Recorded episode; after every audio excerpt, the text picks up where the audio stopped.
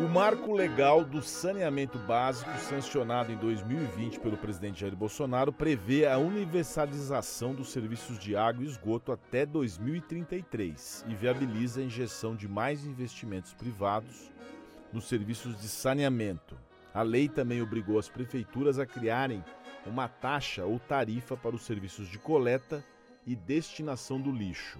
Porém, passado um ano e meio da publicação da regra, a adesão ainda é muito baixa e alguns especialistas já apontam o risco de, de a norma não pegar. Para falar sobre o tratamento de resíduos sólidos, saneamento básico e o impacto sobre o meio ambiente, eu converso agora com o presidente da BETRE, Associação Brasileira de Empresas de Tratamento de Resíduos e Efluentes, Dr. Luiz Gonzaga. Luiz Gonzaga, muito obrigado. Muito obrigado por sua participação aqui no Oito em Ponto. Bom dia. Muito bom dia, Sergei. É um prazer muito grande falar com os seus ouvintes, especialmente com você, e fico à disposição. O que, que pesa mais hoje no assunto lixo, no assunto resíduos sólidos? A gente, pessoas falam, ah, mas o falta, falta estrutura, falta é, encaminhamento do tema. Qual que é o assunto mais importante hoje quando se fala em lixo, Luiz Gonzaga? A falta de vontade do, da autoridade municipal em fazer. Nada mais, nada menos do que isso. Ponto. Você veja, o legislativo brasileiro, o parlamento no todo, trabalhou ou retrabalhou por isso se chama renovado marco legal do saneamento básico, que inclui água, esgoto, resíduos e drenagem. Trabalhou este processo, aprovou, até com, com digamos que, com louros, essa iniciativa, e na sequência o presidente da República sancionou a lei. Como você bem disse, Passaram-se aproximadamente dois anos e nós estamos aqui esperando, vendo tudo passar e nada acontecer. Nós temos no Brasil hoje é, perto de 2.700 lixões. É, isso ainda é fruto de uma política feita por autoridades municipais que afastam o lixo nosso de cada dia para locais é, indeterminados e, pior, inadequados. Os prefeitos reclamavam muito de falta de recursos para tocar as ações ligadas à gestão dos resíduos. O parlamento ofereceu a possibilidade, ou melhor, determinou por lei, que a autoridade municipal levasse à sua Câmara de Vereadores um pedido para que fosse feita a concessão dos serviços e, em consequência, o alinhamento da tarifa para a cobrança dos serviços. É, quando se fala de cobrança, nós não estamos falando de imposto, nós estamos falando de uma cobrança de, de, de um serviço que é muito similar a, a TV a cabo, a telefonia, a água, ao esgoto, a tudo que a gente paga por uma utilidade que chega aos nossos lares. Dois Mas veja, pois não? Não, nesse ponto tem dois pontos que eu queria abordar com, com, com você. A lei fala em criação de uma taxa ou tarifa para serviços de coleta. Aí eu pergunto, se isso não seria impopular para um prefeito instituir, talvez por isso que não criaram essa taxa ou tarifa. E segundo, pelo que eu entendi que você falou, quer dizer que são as próprias prefeituras é que levam o lixo para o lugar inadequado? Eu achei que a prefeitura não fizesse isso. Sergei, você é uma pessoa muito bem formada, você pode até não estar muito atento ao detalhe do resíduo, mas o que ocorre na prática é isso. Você acha que um prefeito que contrata, ou melhor, que faz de conta que contrata um serviço, ele está preocupado em mostrar ao, seu eleitor, à sua população, para onde ele está levando lixo? Isso a gente fala de cidades importantes, cidades grandes, que, que se preocupam realmente com esse detalhe. Mas na grande maioria do, do país, e nós somos 5.500 e tantos municípios no Brasil, a coisa rola desse jeito. Eu vou esconder o lixo aqui, que a população não está vendo, e vamos tocando a vida. Isso é uma coisa que ocorre desde mil, para que o lixo fosse disposto de uma forma inadequada. Você acha que é gratuito o que nós estamos recebendo hoje é, como resposta da natureza? Esses vários acidentes naturais que vêm ocorrendo? Não. É porque nós não cuidamos das coisas mínimas que precisamos de, de, de cuidar. E esconde Você aonde, veja, hein, hein, Luiz? Onde que esconde esse lixo? No matinho mais próximo que ninguém vê. Tá, no mas... matinho mais próximo que ninguém vê. É assim que eles fazem. Mas são os, os famosos lixões? São os lixões, são os terrenos é, afastados da, da, do centro da cidade. É, muitos deles são levados para é, locais onde se explorava uma antiga pedreira ou algo parecido, joga dentro do buraco e tam, estamos conversados. Essa que é a grande realidade. Você veja, do ano de 2019 até o, o ano de 2021, dezembro de, de 2021, nós tivemos o fechamento. Quando eu digo fechamento, é colocar um cadeado na porta para não entrar mais ninguém. Mas a área continua lá é, trazendo problemas para o meio ambiente. Foram, foram encerrados ou fechados esses 645 lixões, mas a área continua igual e muitas e muitas é, prefeituras nem se dão ao trabalho de fazer aquilo que a legislação manda. Outro dia mesmo eu lia uma reportagem de Juazeiro.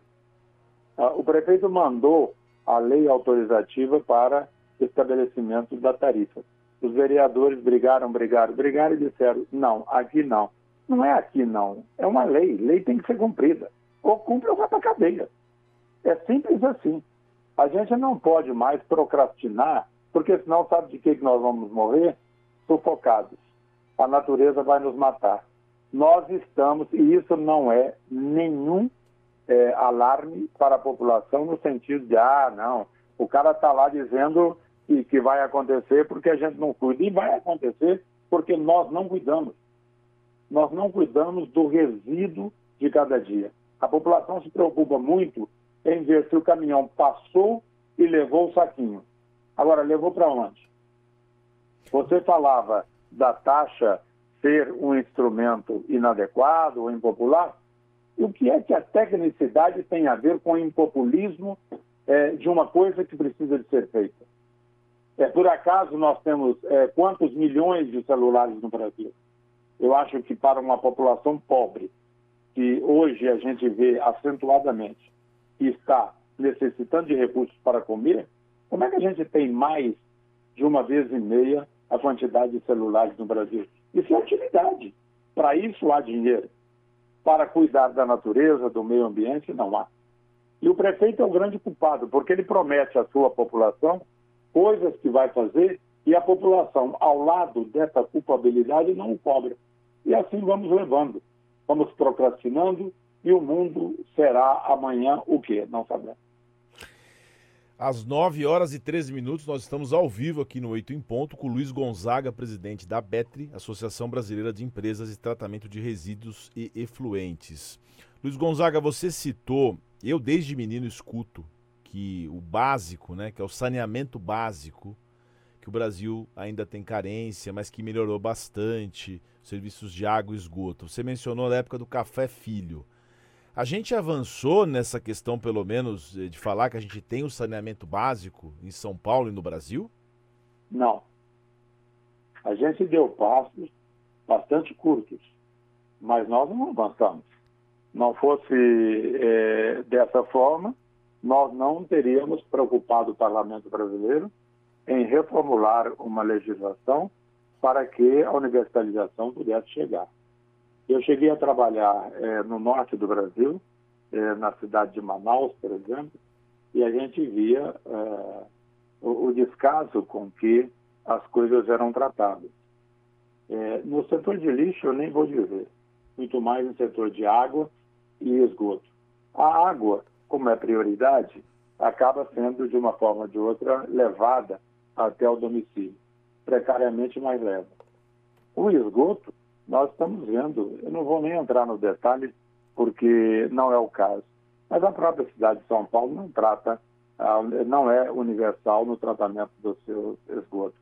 E Brasil afora, nós temos problemas os mais graves possíveis. Outro dia, o secretário nacional de saneamento, em visita ao sul da Bahia, é, viu com seus próprios olhos o que fazia na Mata Atlântica, naquela região. Levava é, resíduos para dentro da mata. A mata é um bem que nós temos que preservar. E as autoridades municipais levando o lixo para essa mata. E, de outro lado, nós estamos assistindo todos os dias na, na, na, nas principais emissoras de TV do Brasil a população caminhando sobre esgoto a céu aberto. Então, se houve alguma evolução, essa evolução é pequena. E o marco, o renovado marco, é, foi é, tratado na medida certa, inclusive o relator da matéria é um, ex-prefeito, um brilhante ex-prefeito da cidade de Olímpia, aqui do estado de São Paulo, deputado Jamin, ele sentiu na pele aquilo que ele tinha visto como prefeito. E ele é, é, procurou fazer com que a, a experiência que ele tinha fosse levada para todo o país. Impopular ou não, os prefeitos têm a obrigação de tratar bem o nosso meio ambiente. Funciona a, a sociedade civil organizada, as ONGs, aliás, a pergunta aqui da ouvinte Lúcia, é, o impacto que as ONGs que reutilizam plásticos de coleta seletiva, isso, essa mobilização da sociedade civil tem ajudado e, e em, que, em que grau que isso acaba tendo impacto aí nessa, nessa desordem que você mencionou? Sempre ajuda. É importante que nós, como um todo na sociedade, trabalhemos para melhorar. E eu, eu considero o trabalho é, dessas organizações não governamentais muito importante mas eu acho que nós temos, enquanto sociedade, um papel muito importante. Qual é?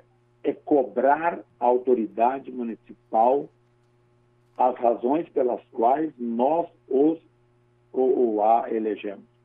Nós não podemos fazer vistas grossas pós-eleição. Nós temos que cobrar o prefeito e dizer para ele: o senhor prometeu tal coisa, o senhor tem que cumprir e fazer de fato, a palavra não, não vai cair bem, mas fazer um movimento grande para que, em não cumprindo, seja afastado. Eu não sou contra prefeito, há milhares de prefeitos bons no Brasil. Eu não tenho a menor dúvida disso. Mas eu sou contra aqueles que usam a cadeira apenas para se mostrar como uma autoridade.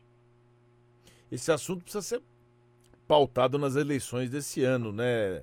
Luiz Gonzaga, você acha que a gente vai conseguir falar sobre assuntos como, por exemplo, saneamento básico, resíduos, água, esgoto, ou nós vamos ficar falando que o outro é comunista e tal?